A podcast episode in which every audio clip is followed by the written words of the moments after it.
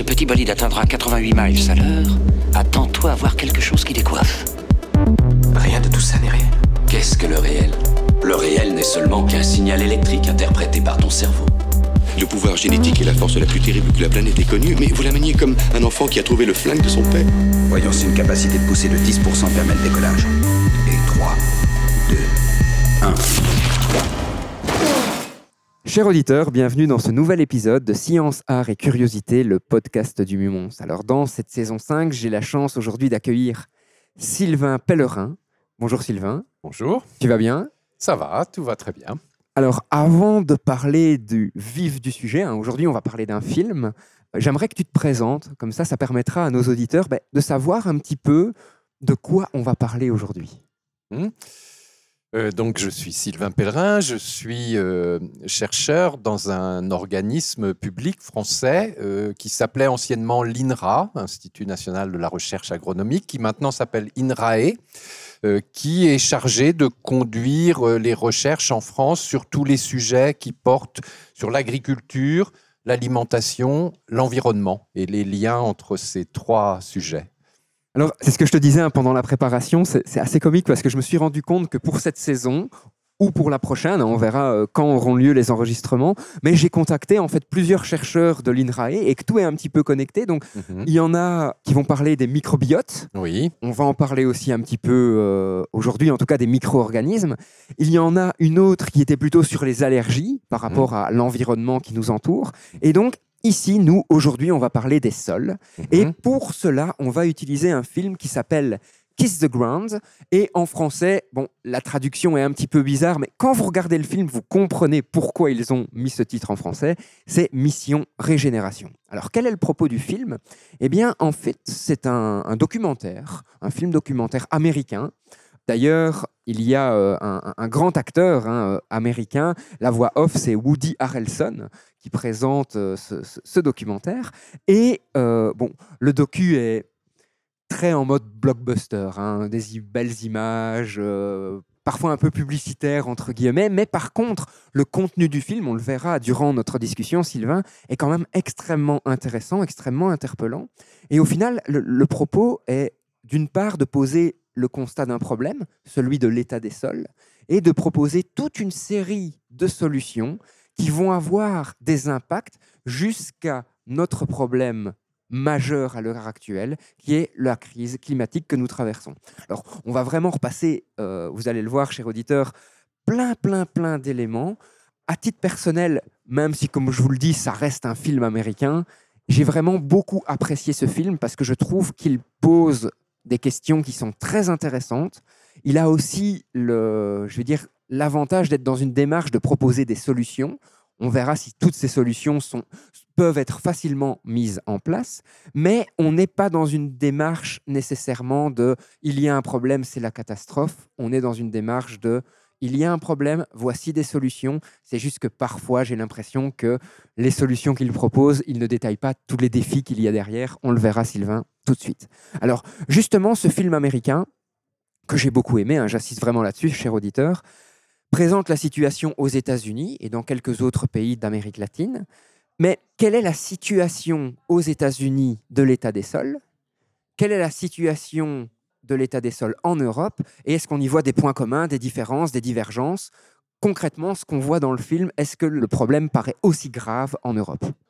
Alors, effectivement, hein, aux, États-Unis, et c'est évoqué dans, dans le film euh, un événement euh, euh, dramatique qui est intervenu, euh, c'est ce fameux Dust Bowl, euh, suite à la mise en culture et au travail du sol de très grandes surfaces. Dans les années est- 30, hein, c'est voilà, bien ça. qui était initialement en prairie, et bien des pratiques agricoles inappropriées ont conduit à une érosion éolienne des sols avec ces nuages de, de poussière de terre qu'on voit dans le film s'avancer, et donc une destruction de la ressource en sol qui a conduit à la mise en œuvre de, de pratiques euh, plus favorables au respect des sols, et c'est ça qui a donné naissance à, à cette agriculture euh, dite de, de régénération. Alors en Europe, la tendance a aussi été à euh, la mécanisation, euh, euh, l'agrandissement des exploitations, euh, la destruction des haies dans les régions qui étaient anciennement bocagères. Donc on a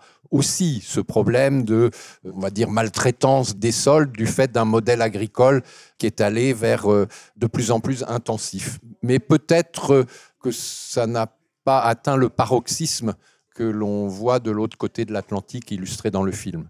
Alors, dans le film, on le voit par rapport à cet événement des années 30, Roosevelt, donc le président de l'époque, est intervenu, a créé ce qu'on appelle le, le Soil Conservation Services, Mm. et il parle d'un système de coopération avec la nature. Mhm. Est-ce que tu as l'impression qu'à l'heure actuelle, l'agriculture et l'élevage, hein, on le Mhm. verra, les deux sont très très connectés, sont dans un système de coopération avec la nature? C'est ce vers quoi on voudrait revenir. Euh, mais c'est sûr que l'évolution des systèmes agricoles en Europe depuis la dernière guerre, hein, depuis les années 50, 60, 70, a eu beaucoup tendance à euh, ben, remplacer ce système de coopération avec la nature, c'est la formule qui est utilisée, par des intrants. Donc on a beaucoup euh, simplifié les systèmes avec des successions euh, et des rotations culturales de plus en plus courtes, de plus en plus simples, moins d'espèces, moins de diversité et plus d'intrants chimiques, plus de pesticides, plus d'engrais. Donc on n'est pas vraiment dans un système de coopération avec la nature. C'est ce vers quoi on voudrait revenir avec notamment le développement de l'agroécologie.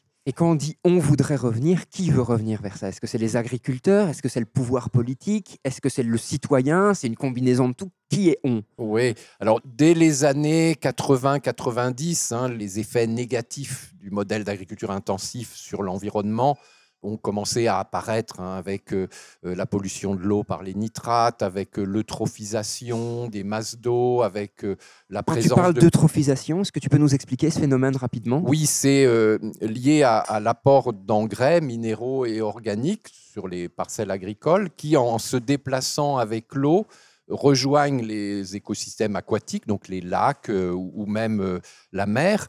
Et ces apports de nutriments provoquent un, développement incontrôlé d'algues qui vont avoir un effet néfaste sur le fonctionnement de l'écosystème. Donc en France, on a ça, notamment en Bretagne, ce qu'on appelle les marées vertes, c'est-à-dire des développements euh, euh, massifs très importants d'algues au bord de la mer qui se déposent sur les plages et avec euh, beaucoup d'effets très négatifs.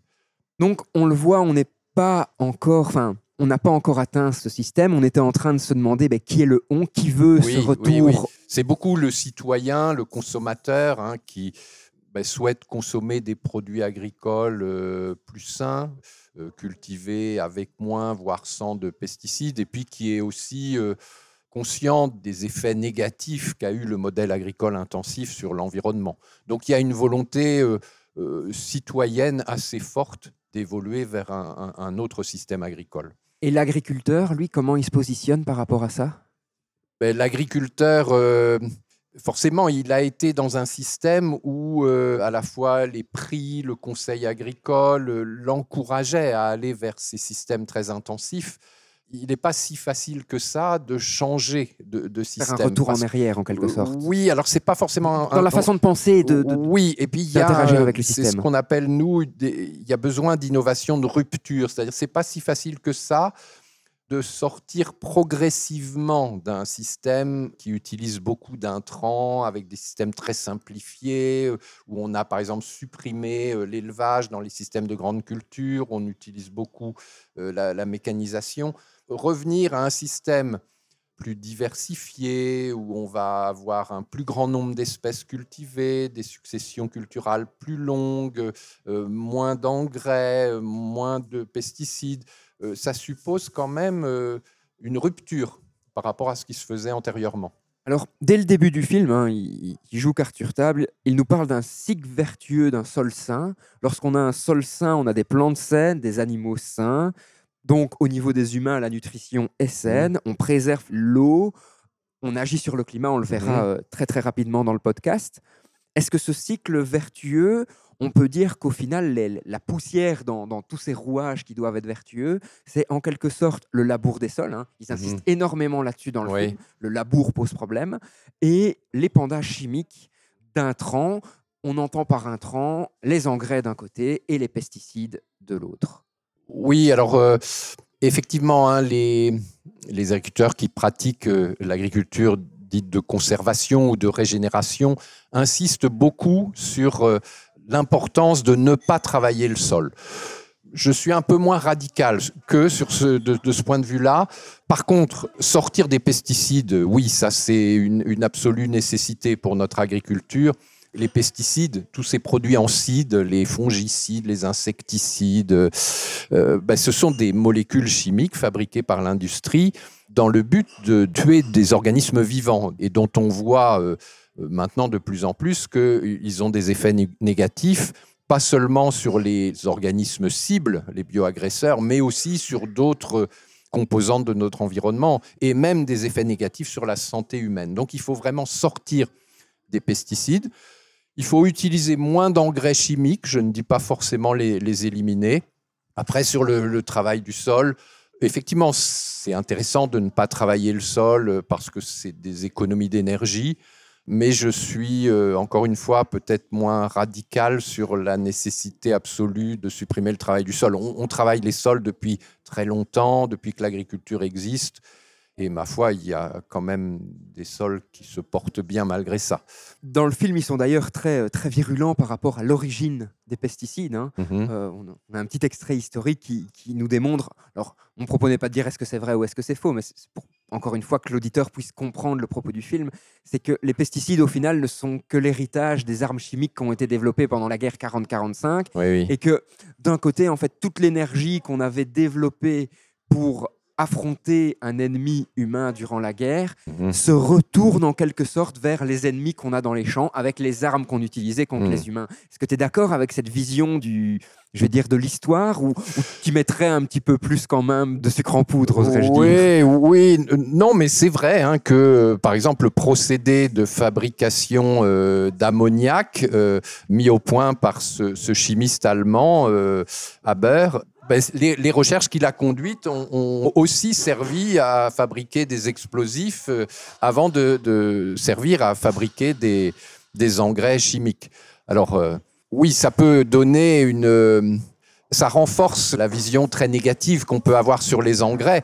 Alors après, les- engrais, encore une fois, même s'il s'agit de, concernant les engrais chimiques, de fabriquer à partir d'un procédé chimique des molécules pour nourrir les plantes, ces molécules existent naturellement dans les sols. Des ions nitrate, des ions ammonium, il y en a dans les sols.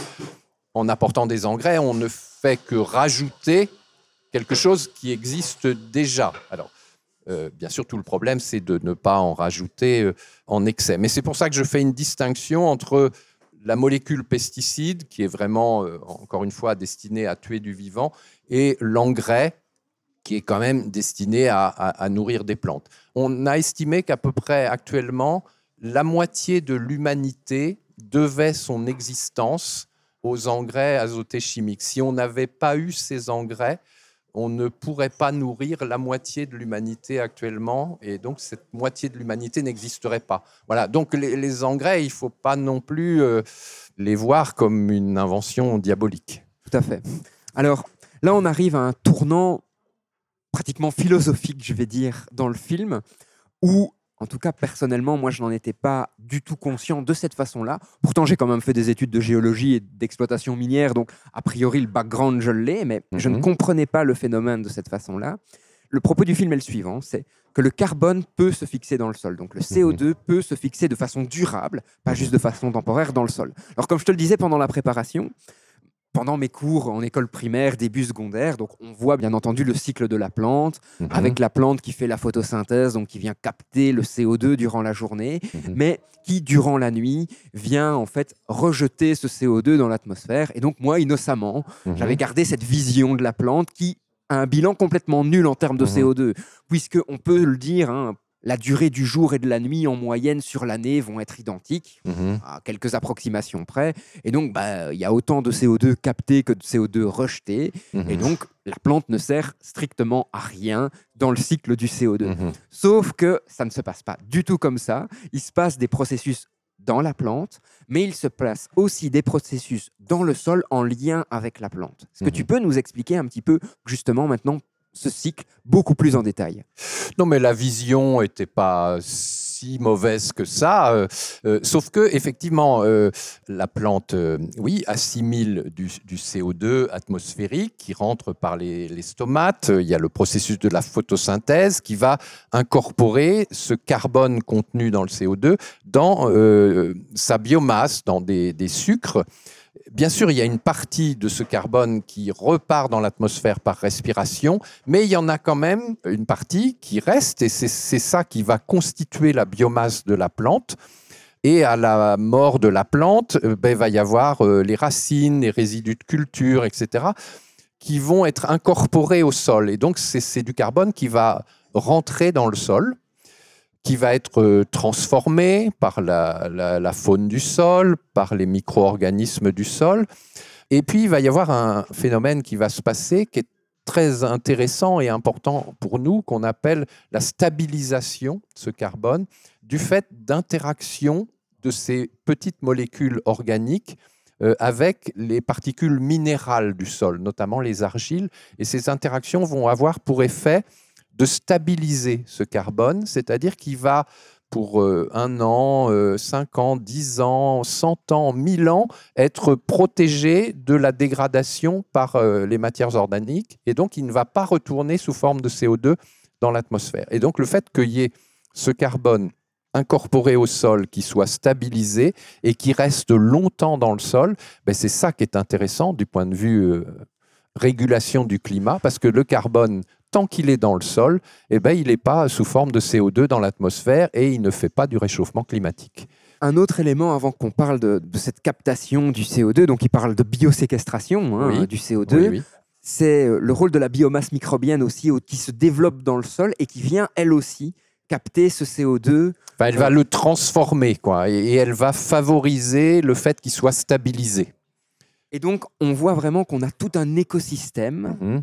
Qui se crée dans le sol et qui peut venir fixer le CO2 qui est présent dans l'atmosphère. Oui. Mhm. Alors là aussi, on comprend que ben, les intrants, donc essentiellement les pesticides, Mhm. vont avoir une influence néfaste sur Mhm. tout ce processus et vont ben, d'une part dissimuler en fait la perte de qualité des sols, hein, Mhm. puisque en mettant des pesticides et des intrants globalement, on va toujours avoir la même production, sauf que la qualité du sol diminue Mhm. de plus en plus. Et d'autre part, on va casser ce cycle d'absorption parce qu'on va en effet euh, tuer de nombreux micro-organismes dans, Mhm. dans le sol. Et d'autre part, ben, et c'est là que le, le film est aussi intéressant, c'est si on a une surface de sol nue, donc où, on n'a que de la poussière, on n'a pas de plantes, eh bien en fait ce processus ne peut se produire. Oui, oui.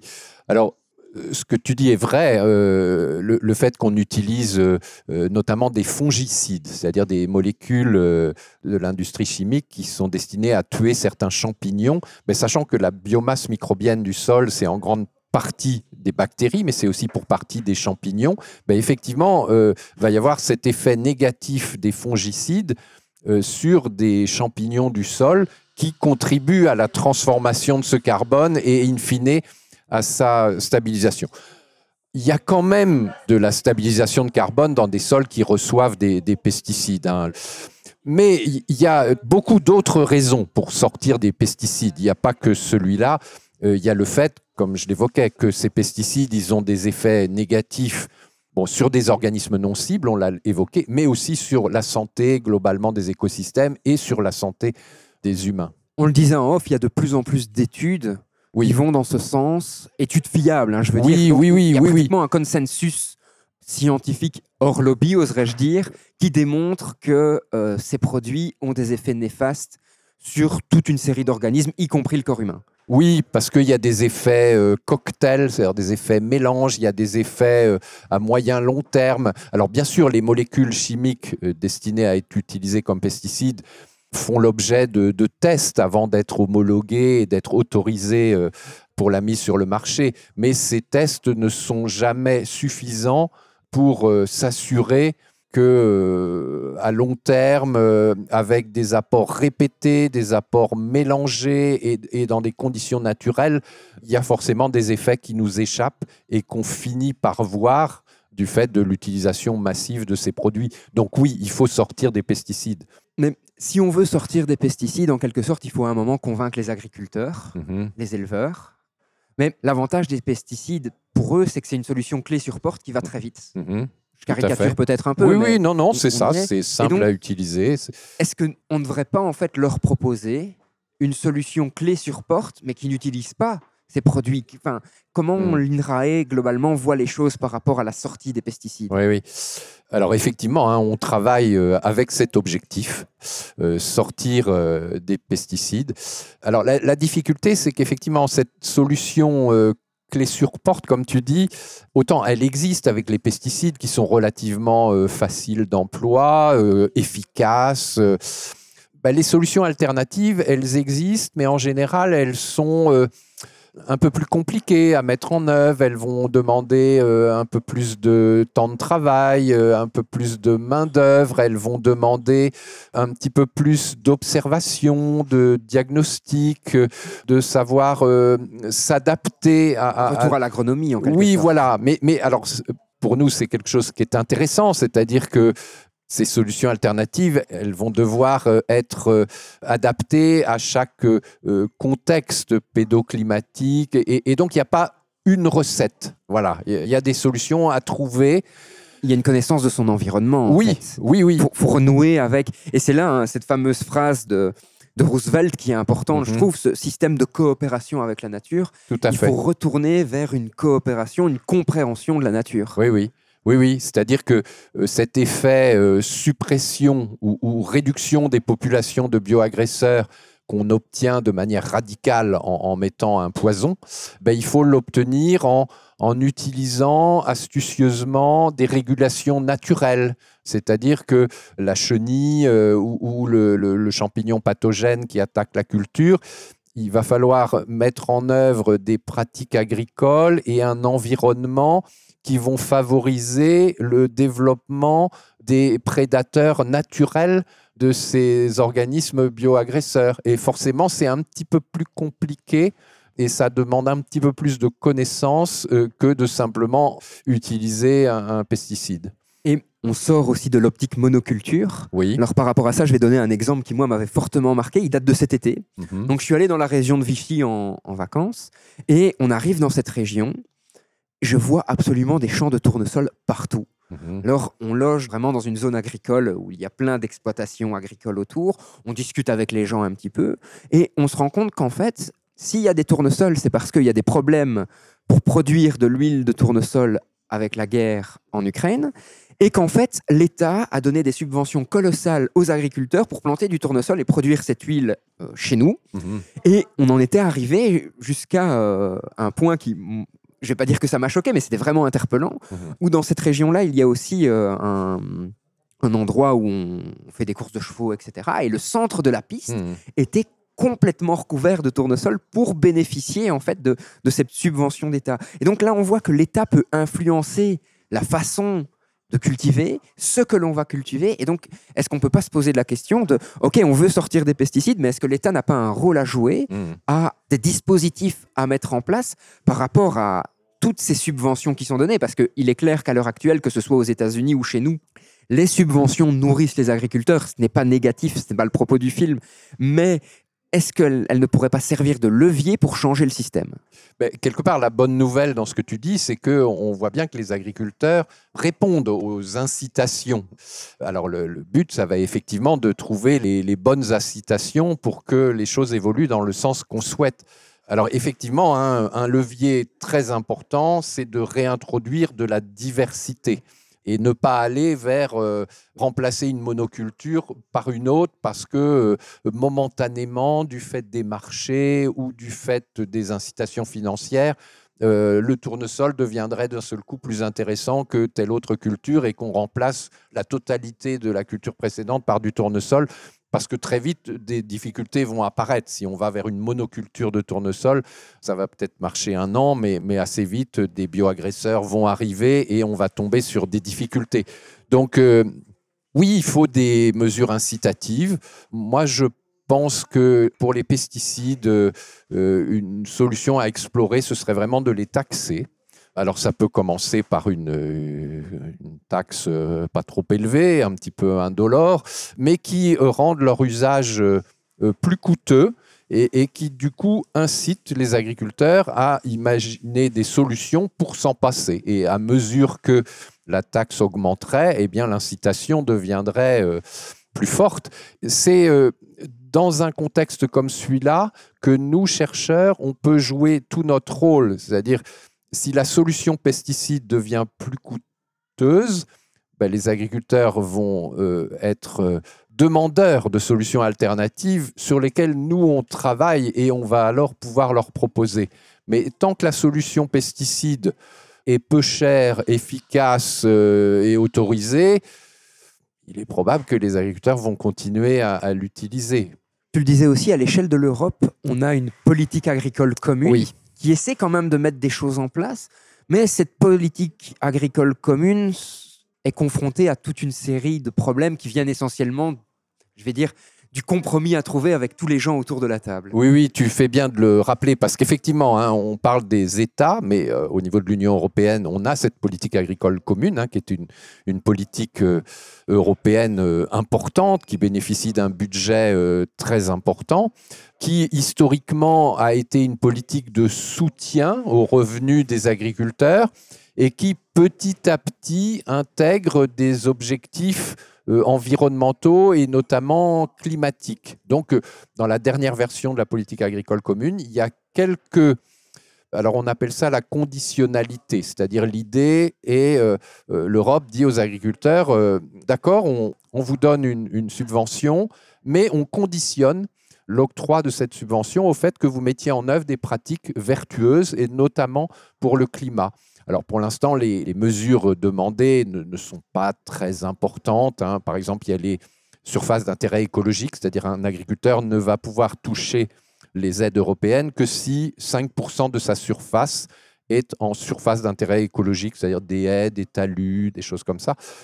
Alors, la politique agricole commune donne lieu régulièrement à des renégociations.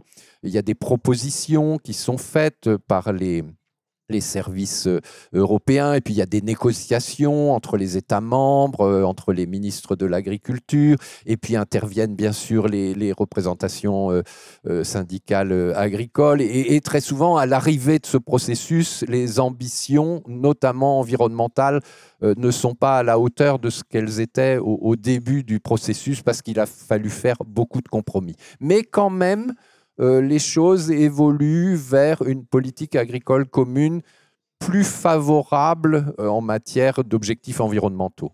Alors là, on tombe sur un point qui est un petit peu un fil rouge dans le film, c'est qu'il y a un problème d'éducation du sol, un problème de compréhension des phénomènes qui se passent dans le sol, et ce manque de compréhension induit ce manque de respect, de préservation du sol. Est-ce que tu es d'accord avec ce propos? Est-ce que tu ne penses pas que, ben, justement, dans, cette science du compromis euh, autour de, de, de ce qu'on devrait mettre en place, si tout le monde avait une connaissance minimum de ce qu'il passe dans le sol et de l'importance que ça peut avoir à l'échelle mondiale, ben, le compromis serait moins compromis.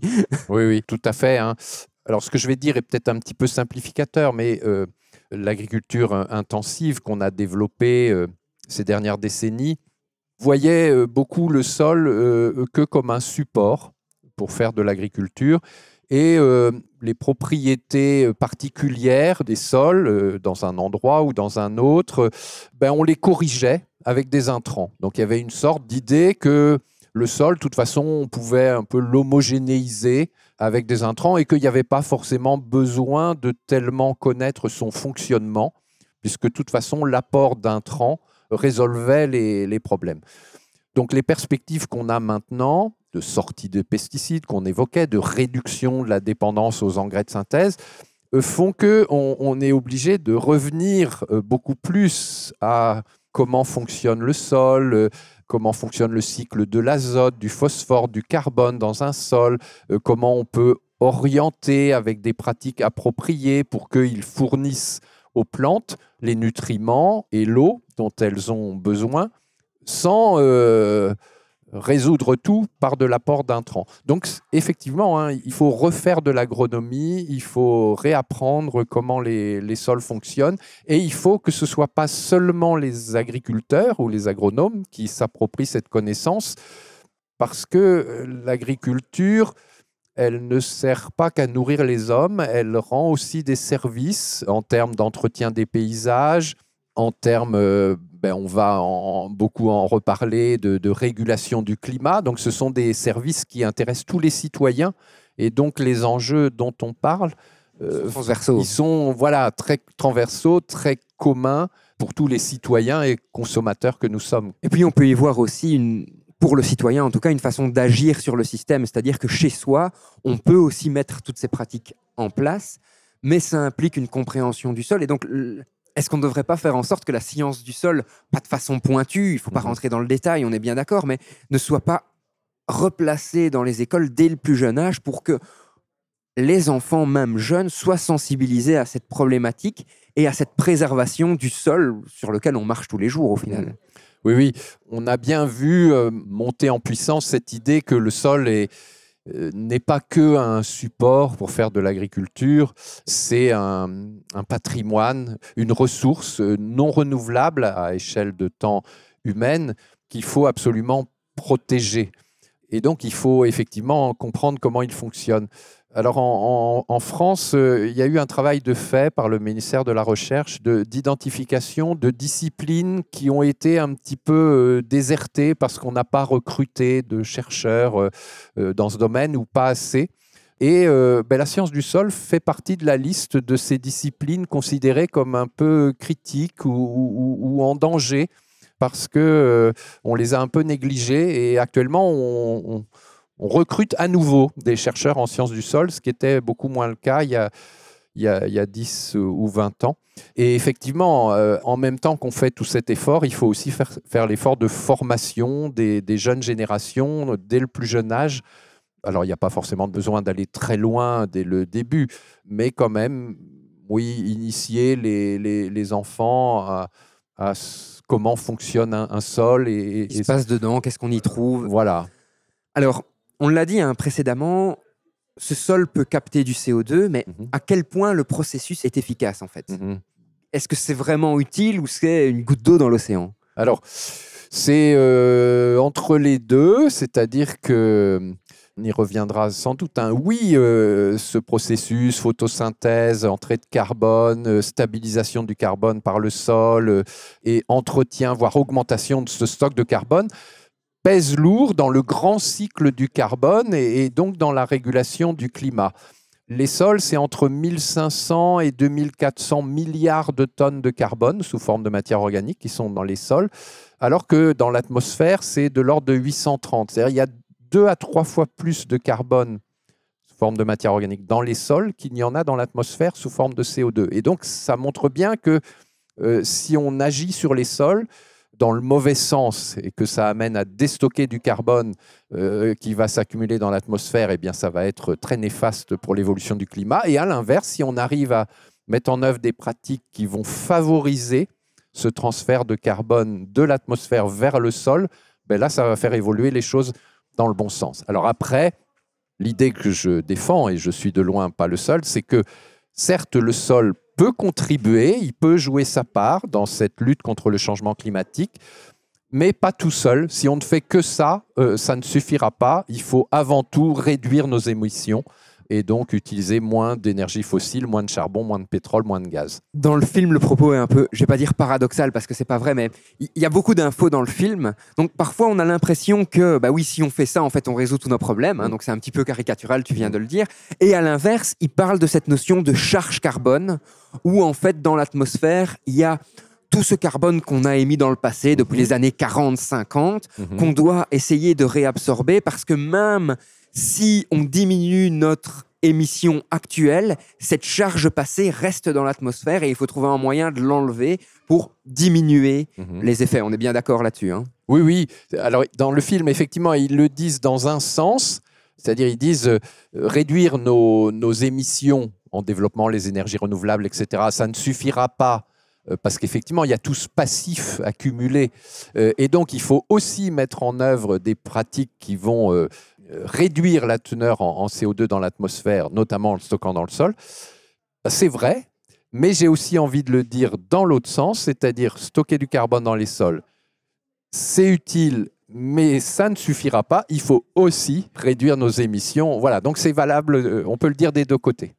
Alors, tu l'as dit aussi, hein, abîmer le sol va au-delà de empêcher le processus de captation, relibérer à nouveau du CO2 dans, dans l'atmosphère. D'ailleurs, il, il y a une modélisation de la NASA qui est utilisée dans le film qui est assez perturbante. Mhm. J'arrive pas à me positionner dessus, donc je vais te Mhm. poser la question. Mhm. On voit cette simulation où en fait euh, la NASA étudie la quantité de CO2 dans l'atmosphère, hein. Mhm. et donc plus l'image est rouge ou violette, plus il y a de CO2. Et on voit qu'en fait il y a une augmentation massive de CO2 en mars-avril, et qu'au mois de juin-juillet il y a une chute de CO2 dans l'atmosphère. Et le- une des personnes mises en avant dans le film dit ben voilà en fait c'est parce qu'en mars-avril vous êtes en phase de labour, donc vous Mhm. détruisez le sol, Mhm. donc vous libérez une masse énorme de CO2. Et par contre, en juin-juillet, les plantes poussent, Mhm. on retombe dans ce cycle vertueux et on capte du CO2 dans le sol. Mhm. Qu'est-ce que tu en as pensé, toi, de cette image C'est une des séquences du film que je n'ai pas aimé parce que j'ai effectivement trouvé que là, la rigueur scientifique euh, n'était pas euh, euh, au niveau attendu parce que effectivement, hein, il y a une temporalité des flux de CO2 dans l'atmosphère. Mais il y a bien d'autres. Enfin, expliquer euh, ces, fluctuations. Voilà, euh, en disant ah ben oui, euh, là les teneurs en CO2 dans l'atmosphère sont très élevées parce que c'est la période où on fait les, les labours m'a paru un raccourci, bon, un peu Trop raccourci. Ouais, voilà. oui, oui. D'autres phénomènes qui sont abordés dans le film par rapport à l'état des sols, toujours dans cette idée d'abîmer les sols, parce que ça, ça reste une réalité. Le fait d'abîmer les sols va rejeter du CO2 dans l'atmosphère, même si, comme tu le dis, on n'explique pas nécessairement rien qu'avec cette action humaine, la- les, les fluctuations de, de quantité de CO2 dans l'atmosphère. C'est la désertification et l'érosion, qui Mhm. sont deux phénomènes quand même assez dramatiques dans notre Mhm. société et qui, par une préservation des sols, peut être en partie évitée en tout cas. Hmm. Oui. Alors, euh, désertification, ben, ça peut être dû à, effectivement des pratiques agricoles euh, inappropriées. C'est aussi euh, une conséquence du changement climatique, hein, avec des températures plus élevées, donc une évaporation et une transpiration plus élevées, donc une difficulté dans les zones semi-arides euh, à euh, maintenir un couvert végétal euh, avec des phénomènes de surpâturage, etc., qui vont euh, arriver à une situation où on ne va plus réussir à, à entretenir et à maintenir ce couvert végétal, et donc le sol va se dénuder et, le processus de désertification va se mettre en place. L'érosion notamment l'érosion hydrique, c'est euh, un petit peu différent. Et, là, il y a beaucoup de choses justes hein, qui sont dites dans le film, euh, qui sont que, ben oui, un sol euh, très sensible au risque érosif, c'est un, sol qui est nu parce qu'il n'est pas protégé, alors qu'un sol qui est couvert par une végétation, avec au niveau du paysage des hétérogénéités, avec des haies, etc. Tout cela va favoriser l'infiltration verticale de l'eau qui tombe plutôt que le ruissellement. Et donc, euh, ça, ça va être euh, favorable pour lutter contre l'érosion. Et effectivement, l'érosion, euh, bah, c'est une perte de ce patrimoine qu'est le sol. C'est pas bon non plus du point de vue du cycle du carbone, parce qu'en même temps que les particules de terre partent, ben, le carbone qu'elles contiennent s'en va aussi. Alors, dans le film, on a aussi différents exemples de zones qui étaient avancées en termes de désertification mmh. et que des gens ont entretenu, se sont mobilisés pour justement restaurer et on a des résultats assez saisissants. Donc, en combien de temps une zone qui a été euh, endommagée en termes de sol et donc en termes de biodiversité euh, qui s'appuie dessus peut-elle être restaurée Et donc, cette captation de la charge de CO2 dans l'atmosphère, en combien de temps on pourrait la mettre en place pour mmh. qu'elle devienne efficace? Alors, euh, non, Eux, mais dans le film, ils parlent de 30 ans, en fait. Oui, en, disant, mais... en 10 ans, on voit les premiers effets. Dans 30 ans, on a résolu oui, pratiquement oui, oui. notre problème. Il y a une inversion du réchauffement. Oui, oui. Alors, les ordres de grandeur de durée, c'est bien cela. Et c'est bien qu'on parle de cette question un petit peu de temporalité, parce que tous ces processus, notamment stockage de, de carbone dans les sols, ce sont des processus lents. Hein. Ce n'est pas parce qu'on va mettre en place des pratiques plus vertueuses que euh, d'un seul coup, d'une année à l'autre, les stocks de carbone vont, vont doubler. Non, parce que euh, chaque année, il y a du carbone qui rentre et puis il y en a qui sort. Bon, alors s'il y en a un peu plus qui rentre qu'il n'en sort, petit à petit, le stock va augmenter. Mais euh, dire on va mettre en place des pratiques vertueuses pour le stockage de carbone, il faut raisonner ça sur, euh, oui, 10, 20, 30 ans. Et il va falloir attendre plusieurs années avant d'avoir des résultats mesurables. Donc on est face à des processus lents. Et une autre difficulté, c'est que ce sont des processus réversibles. Si on met en œuvre des pratiques vertueuses, Il faut les maintenir. il faut les maintenir. Si on arrête, on va reperdre le, le- le carbone additionnel stocké. Et ce qui est intéressant aussi, hein, on le voit dans un exemple d'une vallée en Chine Oui. qui était euh, ben, avec un phénomène d'érosion extrêmement avancé. Mhm. Et on voit que des chercheurs, et c'est là que ce point est intéressant, c'est des chercheurs chinois en agronomie, en pédologie, se sont mobilisés pour restaurer cette zone. Mhm. Donc on voit aussi par cet exemple que les chercheurs, et pas que les agriculteurs ou pas que Mhm. les citoyens, ont un rôle clé à jouer pour mettre un cycle vertueux en place sur base de connaissances scientifiques pointues. Oui, oui, ben le, un des leviers mis en œuvre, hein, c'est effectivement de, sur des, des sols où le processus de diversification est à l'œuvre ou est euh, engagé, euh, le fait de restaurer une végétation, de la protéger, euh, d'éviter par exemple le surpâturage et de contrôler le pâturage, ben, va pouvoir remettre en place effectivement des cycles vertueux au niveau du carbone, de l'azote, au niveau de l'eau, qui petit à petit va réinstaller un système durable. Alors, on est déjà quand même assez avancé dans le podcast, cher auditeur, mais je voudrais revenir sur un point important, c'est comment j'ai eu l'idée d'inviter Sylvain Pellerin avec nous aujourd'hui pour partager un petit peu euh, ses connaissances sur les sols et, et- nous donner son avis sur ce film Kiss the Ground.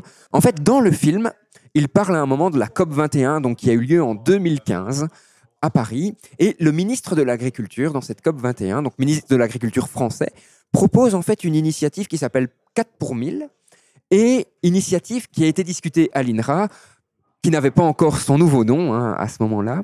Et en, fait, en faisant des, des- des recherches, ben, j'ai vu que Sylvain travaillait sur ces domaines et que donc je me suis dit, ben, c'est génial, on parle de cette étude dans le film. J'ai quelqu'un ici qui a travaillé, entre autres, à cette étude, donc autant essayer de discuter avec lui. Est-ce que tu pourrais nous donner un peu plus d'informations, Sylvain, sur c'est quoi cette initiative 4 pour 1000 Comment l'INRA a pu convaincre le ministre de l'Agriculture de la porter à la COP 21 Et quand je dis la porter, c'est il y a eu euh, un document signé par un certain nombre de pays qui s'engageaient à mettre en place cette initiative 4 pour 1000 pour faire en sorte, entre autres, que la qualité des sols s'améliore et que donc ce processus de captation de la charge de CO2 dans l'atmosphère s'améliore lui aussi. Oui, alors ce chiffre euh, 4 pour 1000, il, il provient d'un calcul euh, simple et on pourrait même dire euh, simpliste. hein. Tout à l'heure, je disais, dans les sols, le stock de carbone à l'échelle planétaire, c'est entre 1500 et 2400 milliards de tonnes de carbone sous forme de matière organique. Et donc, le calcul est que si on arrivait à augmenter de 4 pour 1000 par an la partie du stock qui est dans l'horizon 0,30. Et C'est 0,04%. hein, voilà, c'est comme c'est ça, hein. 0,4%. 0,4, pardon. Si on arrivait à augmenter ce stock de 4 pour 1000, donc 0,4%, si en même temps on arrêtait la déforestation, eh bien le calcul d'ordre de grandeur montre qu'en faisant ces deux choses-là, augmenter le stock de 4 pour 1000 et arrêter la déforestation, eh bien on stopperait l'augmentation de CO2 dans l'atmosphère liée à l'usage des énergies fossiles. Alors, euh, Avec juste 0,4%, donc un demi pour cent oui, d'amélioration, oui, on arrive à stopper l'augmentation du CO2 dans l'atmosphère. Voilà. Donc à Alors- stabiliser en quelque sorte la crise climatique. Je caricature, hein, je simplifie, on est d'accord, mais Alors, l'intérêt de cette idée qu'a beaucoup poussé au niveau politique le, le- le- le ministre euh, Stéphane Le Foll, euh, c'est effectivement de montrer que l'importance des sols dans ce grand cycle du carbone, puisque en augmentant un petit peu ce compartiment en carbone dans les sols, eh bien, on... alors il faut pas laisser trop passer l'idée que euh, ça y est, on a la solution. euh, Ça il- paraît très simpliste. Voilà, il suffit de faire ça et puis on peut continuer par ailleurs à brûler du pétrole, utiliser du gaz, Parce etc. qu'il y a d'autres problèmes aussi derrière. Voilà, et puis euh, au- augmenter le, le stock de carbone de, de 4 pour 1000, ça peut paraître simple comme ça parce qu'on se dit oui, 0,4%, c'est pas beaucoup. Alors déjà, il faut le faire chaque année. hein, euh, et puis, euh, bon, il y a beaucoup de régions du monde où on n'a pas tellement prise sur les stocks de carbone. Pour augmenter les stocks de carbone, il faut du carbone entrant, donc il faut de la biomasse. Bref, c'est pas si simple que ça. Mais c'est physiquement et je vais dire politiquement, c'est atteignable. Ce chiffre n'a pas été choisi au hasard. Oui, oui, oui. Mais encore une fois, l'intérêt vraiment qu'on a vu euh, au fait que, que cette idée soit portée haut à un niveau politique, c'est que elle faisait entrer euh, les sols et du coup l'agriculture dans ce débat sur le, climat, alors qu'auparavant, euh, ce n'était pas vraiment le, cas. Alors le ministre nous a demandé, puisque la France s'était beaucoup mise en avant sur cette initiative, ben, de chiffrer euh, ce qu'en France, on pourrait faire pour augmenter les stocks de carbone dans les sols. Donc, il nous a demandé d'identifier des pratiques agricoles qui permettraient d'augmenter les stocks, de quantifier le potentiel, de le cartographier, où est-ce qu'on peut augmenter les sols, et puis même de faire des calculs économiques, combien ça coûterait de, promouvoir la mise en œuvre de ces pratiques agricoles.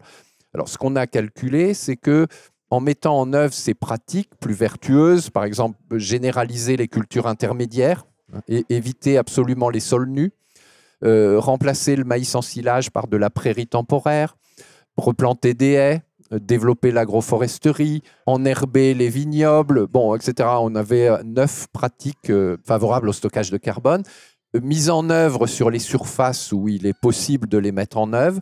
On a calculé qu'on arriverait en France à stocker en plus chaque année de l'ordre de 30 millions de tonnes de CO2 équivalent par an. Or, dans la stratégie nationale bas carbone française, euh, l'augmentation des puits de carbone dont on a besoin pour atteindre la neutralité carbone en, en 2050, c'est de l'ordre de 80. Et donc là, on en a trouvé 30. Le reste, ben, il va falloir le trouver en forêt, en, en augmentant la surface forestière, etc. Donc, on, tombe bien sur cette idée que oui, les sols euh, peuvent contribuer à atteindre cette neutralité carbone et à résoudre la question du changement climatique. Mais encore une fois, il ne faut pas faire que ça.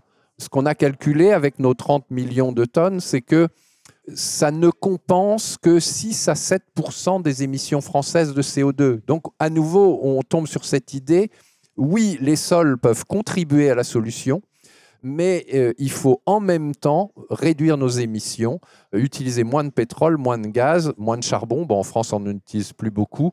Passer aux énergies renouvelables, euh, sobriété, moins de voitures, moins d'avions, etc. Quoi. Donc les sols sont une partie de la solution, mais ils ne sont pas la seule solution. C'est pas la solution miracle non Voilà. plus. Et je pense que globalement, par rapport à cette crise climatique qui a plein de facettes différentes, il faut Mm. arrêter de croire à une solution miracle. Mm. On ne l'aura oui. pas. Il faut se mobiliser sur plein d'aspects différents. Tout à fait.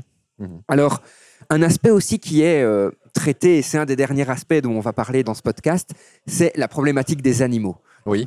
Est-ce réellement une problématique? On va en discuter. On voit dans, dans le film que, euh, d'une part, mais la surexploitation animale, où on a aux États-Unis euh, des, des- des centaines, voire des milliers de bêtes qui sont Mhm. concentrées au même endroit, complètement nues, ça pose énormément de problèmes. Mhm. D'un autre côté, dans le film, on voit des gens qui ne consomment plus de viande du tout, donc des véganes. Et d'un troisième côté, on voit des, des cow-boys, entre guillemets, des Mhm. cow-girls, qui font un élevage raisonné Mhm. avec du pâturage qui change extrêmement régulièrement de pâture pour éviter qu'on arrive sur une zone désertifiée à certains endroits, mais qu'au contraire, les animaux contribuent à cette amélioration du sol, puisqu'on le sait, le piétinement animal intervient dans le processus, le fait que les animaux, en l'occurrence les vaches, produisent énormément de bouse à certains endroits, ben, renforce aussi les micro-organismes dans le sol, donc ils sont dans le processus. Quelle est un petit peu ta position par rapport à, à cette place de l'animal Hmm. dans notre société, donc en tant que produit que l'on consomme, et en tant que contributeur au cycle du carbone? Oui, oui, alors c'est un sujet euh, politiquement sensible. hein, euh. Alors effectivement, hein, les, études scientifiques euh, montrent, euh, et il n'y a pas de controverse là-dessus, que euh, le secteur animal est un secteur fortement émetteur de gaz à effet de serre, pour deux raisons. D'une part parce que les, ruminants, du fait de leur physiologie digestive, émettent du méthane, qui est un gaz à effet de serre. Également, les déjections animales sont à l'origine d'émissions de méthane. Et puis, pour nourrir ces animaux, on cultive des surfaces importantes qu'on fertilise et qui donnent lieu aussi à des émissions de gaz à effet de serre. Donc, ce sont des émissions qu'on pourrait qualifier de indirectes, hein, liées aux surfaces cultivées pour nourrir les animaux. On a montré que l'empreinte carbone des produits animaux est de l'ordre du double de celle des produits végétaux. Et toutes les études, les scénarios convergent pour dire que si on veut euh, réduire nos émissions, euh, réduire l'empreinte carbone de notre alimentation, il faut réduire la part des produits animaux dans notre alimentation. Donc actuellement, en Europe, on est au- autour de deux tiers des protéines qu'on consomme sont d'origine animale et un tiers sont d'origine végétale. Il faudrait arriver à inverser cette proportion, passer à un tiers de produits animaux, donc euh, viande, euh, œufs euh, notamment, et deux tiers végétaux, c'est-à-dire tous les végétaux riches en, protéines, hein, comme les, pois, les lentilles, les haricots, etc.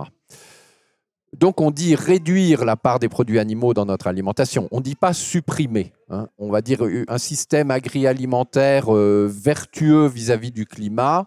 C'est pas euh, un système sans animaux. Donc euh, on ne dit pas euh, il faut que tout le monde devienne vegan. On dit il faut moins de viande notamment, mais on ne dit pas euh, plus du tout de viande. On a besoin des animaux et effectivement le film l'illustre. hein. les animaux jouent un rôle dans le dans le recyclage de l'azote, du phosphore, dans l'entretien des prairies, et donc il faut les garder.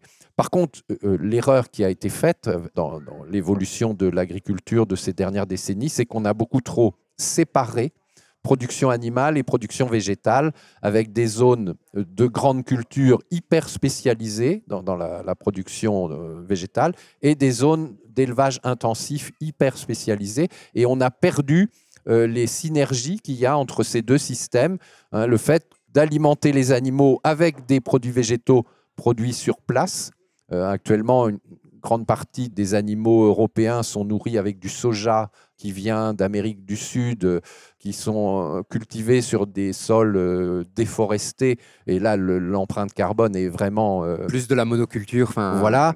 Donc il faut aller vers moins d'élevage, mais surtout un élevage réassocié à la production végétale localement pour retrouver ces synergies. D'ailleurs, c'est ce qu'on voit dans le film. hein. On voit plusieurs élevages où, alors je ne sais pas si c'est, on a l'impression que, ou si c'est réellement le cas, mais les animaux ne sont nourris qu'avec ce que l'élevage et la culture produit localement. Donc, les ranchers se euh, font en sorte que leur élevage pâture à différents endroits. Donc, l'herbe nourrit ces différents élevages. Ils viennent avec des compléments alimentaires qu'ils produisent Mhm. eux-mêmes Mhm. euh, localement. Et donc, on a vraiment, en fait, une culture et un élevage qui est réassocié, qui est recombiné, et on a ce cycle qui se reconstruit, en fait. Voilà, et c'est ce vers quoi il faut qu'on évolue en, Europe. Euh, on a un problème d'autonomie protéique. Alors, on, le sait, c'est pas nouveau, hein, euh, parce que les animaux euh, ont, ont besoin de compléments protéiques, et comme je l'évoquais, on est devenu très dépendant d'importations de soja d'autres régions du monde. Il faut sortir de ce système et euh, redévelopper chez nous la culture de protéagineux et d'espèces fourragères riches en protéines pour nourrir nos animaux avec des végétaux produits sur place plutôt que importés. Alors, on arrive tout doucement à la fin de cet épisode. Encore quelques petites questions qui sont plus des questions généralistes. Toi qui as vu aussi le film, globalement, qu'est-ce que tu en as pensé? Ben, globalement, j'ai trouvé que le, le- un gros intérêt du film, c'est de montrer ces liens qu'il y a entre les sols, l'agriculture, la manière dont on se nourrit et l'enjeu climatique. Parce que ce lien, il n'est pas euh, forcément euh, évident et, visible spontanément. il n'est pas mis en avant nécessairement dans les médias, par exemple. Voilà, et, euh, les citoyens n'ont pas forcément présent à l'esprit que leur comportement en tant que consommateur, lorsqu'ils se nourrissent, etc., euh, dans leur propre jardin aussi. Oui, hein. oui, oui, oui. Euh, tout cela a des... est en lien avec ce grand enjeu climatique. Donc ça, le, film met bien en lumière euh, tous ces liens. Après, bon, oui, s'il y avait une, une limite à souligner à ce film, c'est celle que j'ai déjà évoquée, c'est-à-dire attention, Certes, il faut aller vers des pratiques agricoles plus vertueuses, euh, aller vers des pratiques favorables au, stockage de carbone pour que l'agriculture puisse contribuer à résoudre ce, problème climatique. Mais il ne faut pas laisser penser que euh, si on fait ça, c'est gagné, euh, le, problème est résolu et on peut continuer à vivre comme avant. Non, l'agriculture peut contribuer à la solution. Il faut qu'elle joue sa part mais toute seule, ça ne suffira pas. Il faut aussi réduire nos émissions par ailleurs. Et ça, c'est vraiment un message complémentaire au film qu'on véhicule dans ce podcast, c'est que le sol ne va pas régler tous nos problèmes, mais vu la situation actuelle, il faut mhm. arrêter de croire qu'il y aura une solution qui va régler en un seul coup tous les problèmes. Voilà, tout à fait. Alors, maintenant qu'on sait ce que tu penses du film, à qui le conseillerais-tu au final, ce film? Je pense qu'il peut être vu par beaucoup de gens, euh, toutes les personnes qui se questionnent euh, sur euh, ben moi, qu'est-ce que je peux faire par rapport à, ces enjeux? Parce que l'enjeu climatique, il peut quelquefois apparaître très lointain parce qu'il a cette particularité d'être un problème global dont on peut se dire... Des enjeux politiques énormes sur lesquels on n'a pratiquement aucune mesure, en tout cas l'impression qu'on peut avoir. Euh, et puis on peut avoir le, sentiment assez juste hein, que, ben oui, mais moi, j'ai pas prise là-dessus. Euh. pourtant... Euh, ben, un petit peu, et puis il faut donner l'exemple, et puis ce qu'on va faire dans un domaine va, en général, les comportements vertueux s'auto-alimentent, c'est-à-dire si on fait attention à la manière dont on se nourrit, par exemple, si on dit je vais limiter le, gaspillage, je vais consommer des produits de saison, euh, je vais euh, manger moins de viande, bah, du coup, on va peut-être aussi faire attention à comment on se déplace, euh, parce que tout ça, on va rechercher une cohérence entre tout ça. Alors chacune de ces actions toute seule, c'est pas grand-chose, mais quand on les additionne, ben ça peut commencer à compter. Et enfin, comme chaque fin de podcast, je vais demander à Sylvain de nous donner une citation, citation qui évoque tout ce dont on a parlé aujourd'hui. Alors c'est pas nécessairement une citation qui vient du film, ça peut être une phrase qui toi t'a interpellé dans ton travail, qui t'a motivé, un espèce de leitmotiv. Je pense que tu l'as déjà trouvé, hein, on en a discuté euh, durant la préparation, et le hasard veut que cette phrase est aussi dans le film. Donc c'est assez intéressant. Oui, oui, oui, oui c'est ce proverbe indien qui dit euh, nous n'héritons pas euh, de la terre de nos ancêtres, nous l'empruntons à nos enfants. Voilà, j'aime bien cette manière de formuler parce qu'elle elle dit toute cette responsabilité que nous avons et qui finalement est un message aussi très important euh, véhiculé par le film de la responsabilité de transmettre ce patrimoine, cette terre, son sol aux générations qui nous suivront. Eh bien, Sylvain, merci beaucoup pour ta participation à, cet épisode. J'ai vraiment beaucoup aimé le préparer et discuter en live avec toi.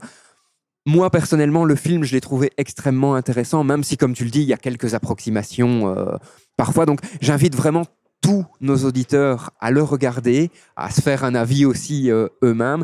Et je trouve globalement que ce film, de toute façon, est inspirant parce que, comme tu l'as indiqué, il nous montre des liens qu'on aurait eu du mal à imaginer entre sol, consommation par rapport à l'élevage et euh, à la production euh, agricole, climat, et comment nous, on peut aussi jouer un petit rôle, mais un rôle quand même, et comment la préservation des sols peut jouer un rôle, et pas uniquement, hein, euh, comment il y, y, aura d'autres éléments, mais peut jouer un rôle dans la résolution de cette crise climatique qu'on doit traverser à l'heure actuelle. Sylvain, merci beaucoup. Merci, le plaisir fut partagé. Cher auditeur, comme tu le sais, on se retrouve maintenant dans deux semaines, puisque les podcasts sont devenus plus réguliers. Je te réserve encore de très très belles surprises. À très bientôt. Tu viens d'écouter un épisode du podcast du Mumons. Et franchement, j'espère qu'il t'a plu. D'ailleurs, si en passant, tu veux me faire un retour ou si tu as des idées d'amélioration, surtout n'hésite pas à nous contacter. Tu peux aussi devenir notre ambassadeur et faire découvrir ce podcast tout autour de toi. Si tu as des idées de sujets ou si tu souhaites enregistrer un épisode, surtout n'hésite pas à nous contacter. Rendez-vous sur le site internet mumons.be ou sur la page Facebook du Mumons.